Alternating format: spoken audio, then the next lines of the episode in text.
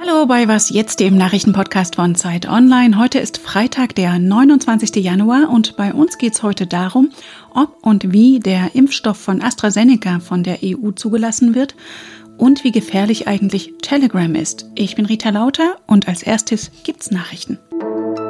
Gibt es ein Recht auf selbstbestimmtes Sterben? Ja, hat das Bundesverfassungsgericht vor einem Jahr entschieden und das schließe auch die Freiheit ein, sich das Leben zu nehmen. Damit kippte das Gericht das sogenannte Verbot geschäftsmäßiger Sterbehilfe. Heute wollen Bundestagsabgeordnete von SPD, FDP und der Linken einen gemeinsamen Gesetzentwurf vorstellen, der Rechtssicherheit für Sterbehilfe schaffen soll. Demnach soll das Betäubungsmittelgesetz künftig die Verschreibung eines todbringenden Medikaments erlauben, aber nur nach einer verpflichtenden Beratung. Wie viele Dosen des Impfstoffs von AstraZeneca bekommt die EU und wann? Wegen seiner Ankündigung erheblicher Lieferprobleme hat das britisch-schwedische Unternehmen Ärger mit der EU. Um künftig mehr Klarheit zu schaffen, will die EU-Kommission heute einen sogenannten Transparenzmechanismus vorstellen. Damit sollen Corona-Impfstoffe, die in der EU produziert wurden und in Nicht-EU-Länder exportiert werden sollen, kontrolliert werden. Die EU hatte Pharmafirmen Unterstützung für die Impfstoffentwicklung in Milliardenhöhe gewährt. Mehr als 300 Millionen Euro ging an AstraZeneca. Mehr zu diesem Impfstoff gleich im Interview. Redaktionsschluss für diesen Podcast ist 5 Uhr.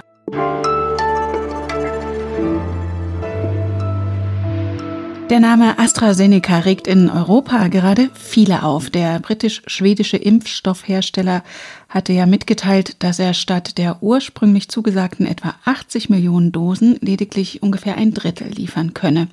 Dabei ist der Impfstoff in der EU noch gar nicht zugelassen. Heute aber soll es soweit sein. Die Europäische Arzneimittelbehörde EMA will ihre Entscheidung verkünden. Fragen dazu an unsere Impfstoffexpertin Linda Fischer. Hallo. Hallo. Linda, zunächst mal, wie unterscheidet sich der Impfstoff von AstraZeneca von den beiden, die bisher zugelassen sind, der Firmen BioNTech und Moderna? Der Unterschied liegt in der Methode. Also wir haben hier einen Vektorimpfstoff, die anderen beiden waren mRNA-Impfstoffe.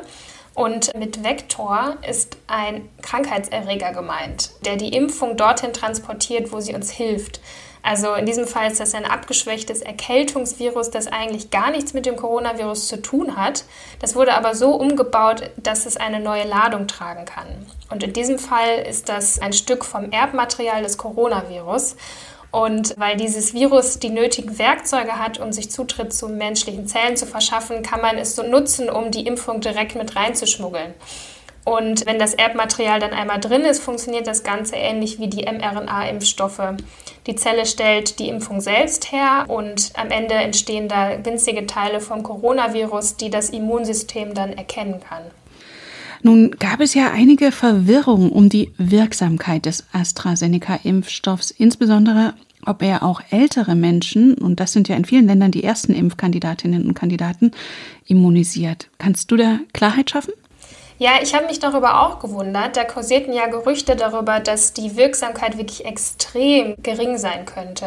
Und die Wahrheit ist, wir wissen es gerade gar nicht. Die Daten, die wir da bisher öffentlich gesehen haben in den Studien, die sind einfach wirklich sehr dünn und lassen keine Aussage zu.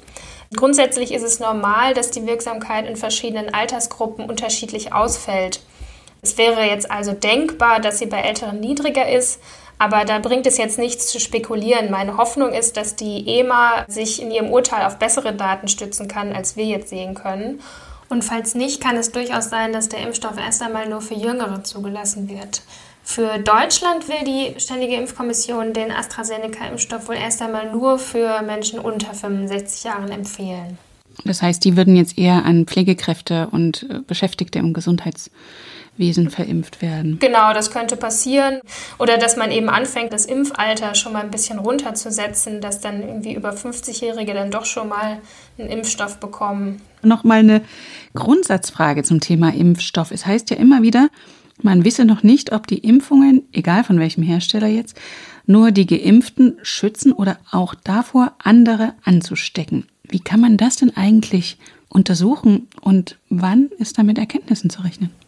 Ja, das ist tatsächlich ein bisschen knifflig. Bisher wissen wir ja nur, die Impfstoffe schützen zu so und so viel Prozent vor einer symptomatischen Covid-19-Erkrankung.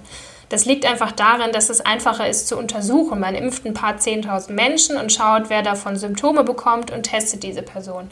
Wenn man aber wissen will, wie gut er vor Übertragungen schützt, dann muss man viel genauer hinschauen. Die Menschen in den Studien müssen wirklich regelmäßig getestet werden um auch unbemerkte Infektionen zu entdecken. Und das ist sehr aufwendig.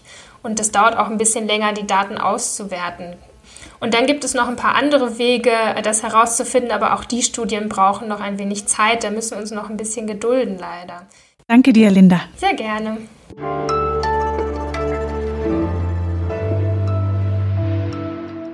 Und sonst so?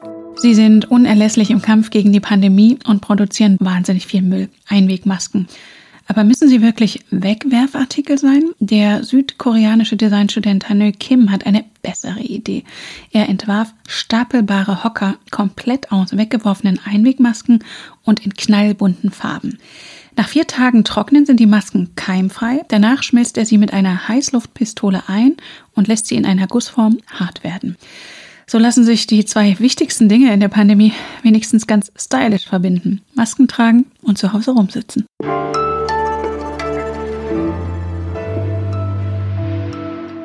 Verschlüsselte Messenger-Apps wie Telegram galten lange als Alternativen für Leute, die ihre Daten nicht mit Facebook oder Google teilen wollten oder auch Sorge vor Überwachung haben. Doch in der Corona-Krise hat sich auch gezeigt, Telegram ist ein beliebter Kanal für Verschwörungserzählungen und Hetze. Unser Autor Alat von Kittlitz hat sich damit beschäftigt. Hallo. Hallo. Alat, du hast dich zusammen mit dem Soziologen Armin Nassehi mal auf verschiedenen Telegram-Kanälen umgesehen. Wer ist denn euch da begegnet?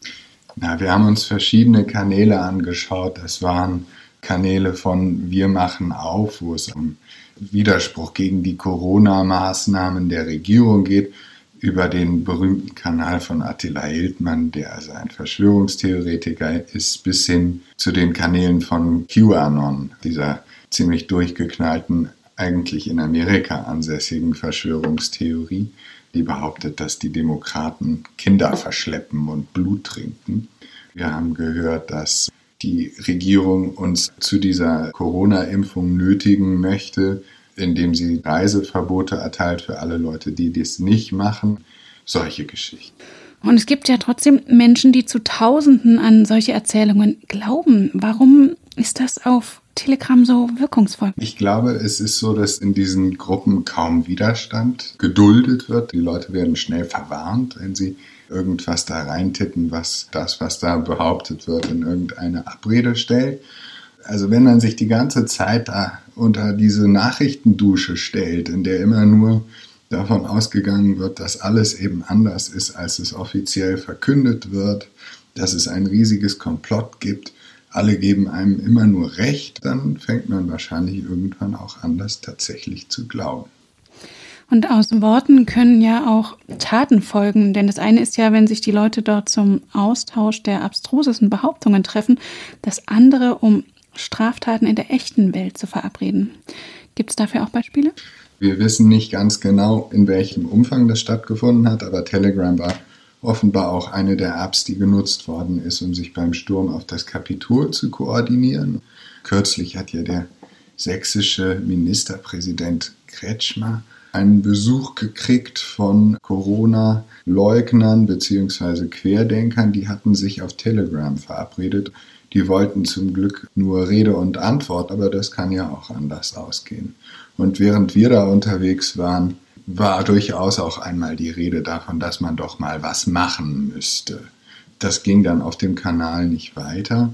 Aber jetzt, wo die ganzen hetzerischen Kanäle von Facebook und Twitter systematischer verfolgt werden, gehen die Leute auf Telegram und man kann das nicht mehr so gut verfolgen auf Telegram als Geheimdienst. Das läuft da alles dezentraler und stiller ab. Gibt es denn eigentlich Überlegungen, dann so eine App zu verbieten? Oder anders gefragt, wie gefährlich ist denn so eine Plattform des Populismus, wie es der Soziologe Nasehi genannt hat, für eine liberale Gesellschaft? Also es gibt zum Beispiel die Coalition for a Safer Web, die dafür plädiert hat, dass Apple und Google Telegram aus ihren App Stores rausnehmen. Aber der Nasei hat das in unserem Gespräch wirklich auch sehr klug gesagt, fand ich.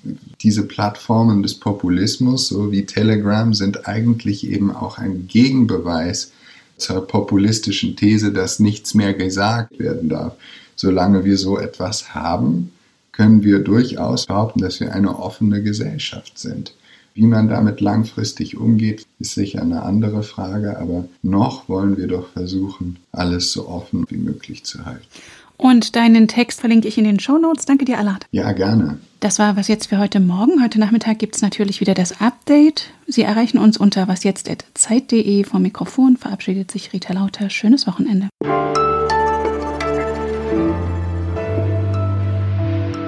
Und auf welchen Messenger-Kanälen treibst du dich so rum? Ach, ähm, auf WhatsApp, so wie wahrscheinlich die halbe Menschheit.